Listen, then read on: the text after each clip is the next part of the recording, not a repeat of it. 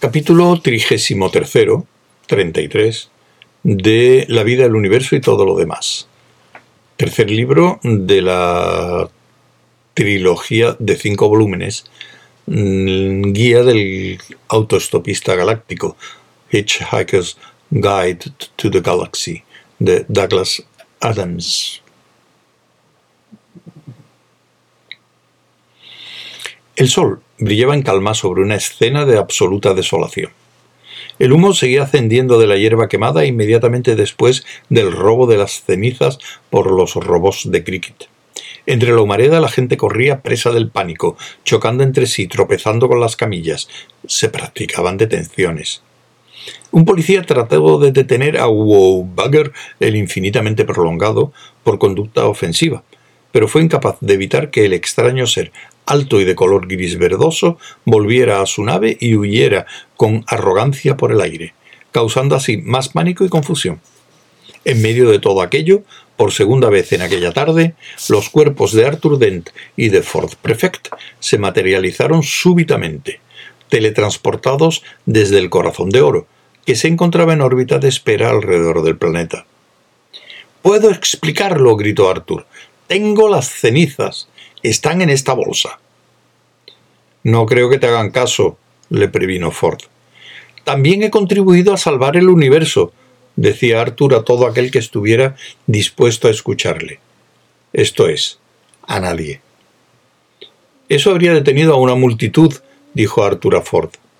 No lo ha hecho, comentó Ford. Arthur abordó a un policía que pasaba corriendo. Discúlpeme, tengo las cenizas. Las robaron esos robots blancos hace un momento. Están en esta bolsa. Forman parte de la llave de la envoltura del tiempo lento, ¿sabe? Y bueno, puede adivinar el resto. El caso es que las tengo. ¿Qué voy a hacer con ellas? El policía se lo dijo pero Arthur solo pudo pensar que hablaba en sentido metafórico.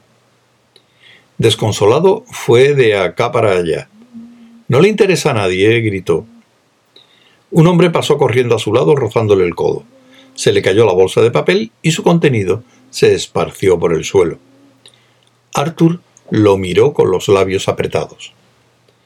Ford le miró. ¿Quiere que nos marchemos ya? preguntó. Arthur suspiró con fuerza. Miró al planeta Tierra con la seguridad de que era la última vez.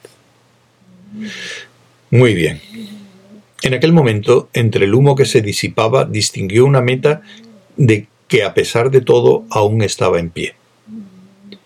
Espera un momento, dijo a Ford. Cuando era niño... ¿No me lo podrías contar luego? Tenía pasión por el cricket, ¿sabes? Pero no era muy bueno. O no me lo cuentes si lo prefieres. Y siempre soñaba bastante estúpidamente que algún día pondría fuera de juego al bateador en el Lord's Ground. Miró a la atemorizada multitud. A nadie le importaría mucho. De acuerdo, dijo Ford en tono fatigado. Hazlo de una vez. Estaré por allí, aburriéndome. Fue a sentarse sobre una zona de hierba humeante. Arthur recordó que aquella tarde, en su primera visita, la pelota de cricket había caído en su bolsa, y miró en la que llevaba. La encontró antes de recordar que no era la misma bolsa que había tenido entonces. No obstante, la pelota estaba entre sus recuerdos de Grecia. La sacó, la limpió contra la pierna, escupió sobre ella y volvió a frotarla. Dejó la bolsa en el suelo. Iba a hacerlo como era debido. Fue tirando la pelotita roja y dura de una mano a otra para sentir su peso. Con una maravillosa sensación de ligereza y despreocupación, se alejó de la meta a paso vivo. A un paso medianamente rápido, decidió, calculando una buena carrera. Miró al cielo. Los pájaros remolineaban en él, unas pocas nubes blancas se deslizaban por el firmamento. El aire estaba enrarecido por el ruido de las sirenas de la policía y de las ambulancias, y de la gente que gritaba y chillaba, pero Arthur se, sentía extrañamente feliz y a salvo de todo ello. Iba a marcar un tanto en el Lord's Cricket ground.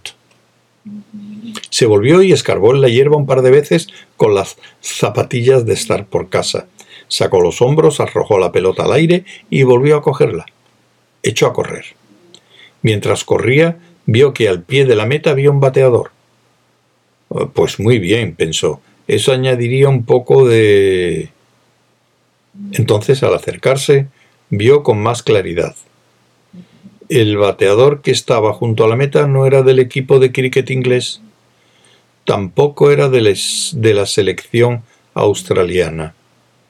Era uno de los robots de cricket, un mortífero robot asesino de color blanco, frío y duro, que posiblemente no había regresado a su nave con los demás.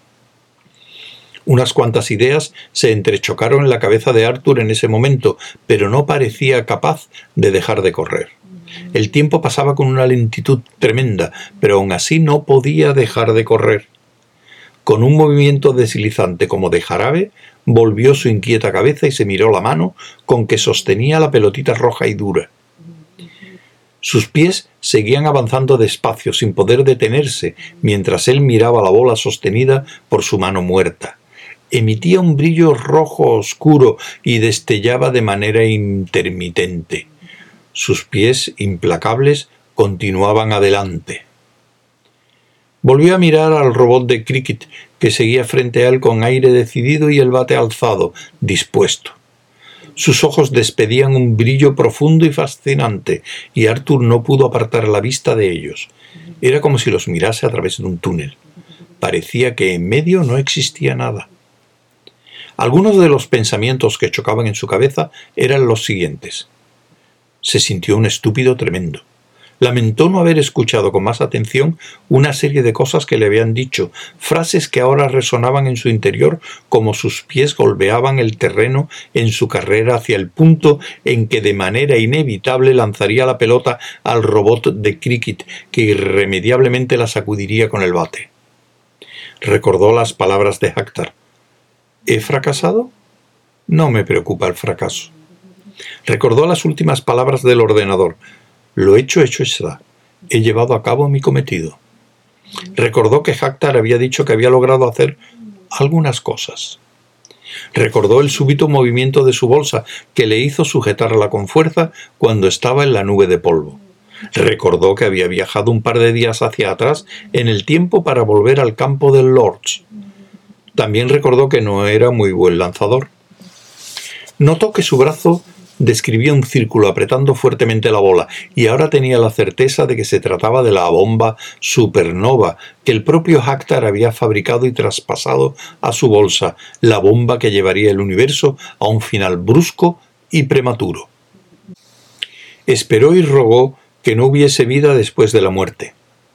Luego comprendió que en eso había una contradicción y simplemente deseó que no hubiese vida futura se sentiría molestísimo si se encontraba con alguien. Esperó con todas sus fuerzas que su lanzamiento fuese tan malo como todos los que recordaba, porque eso parecía ser lo único que se interponía entre ese momento y el olvido universal.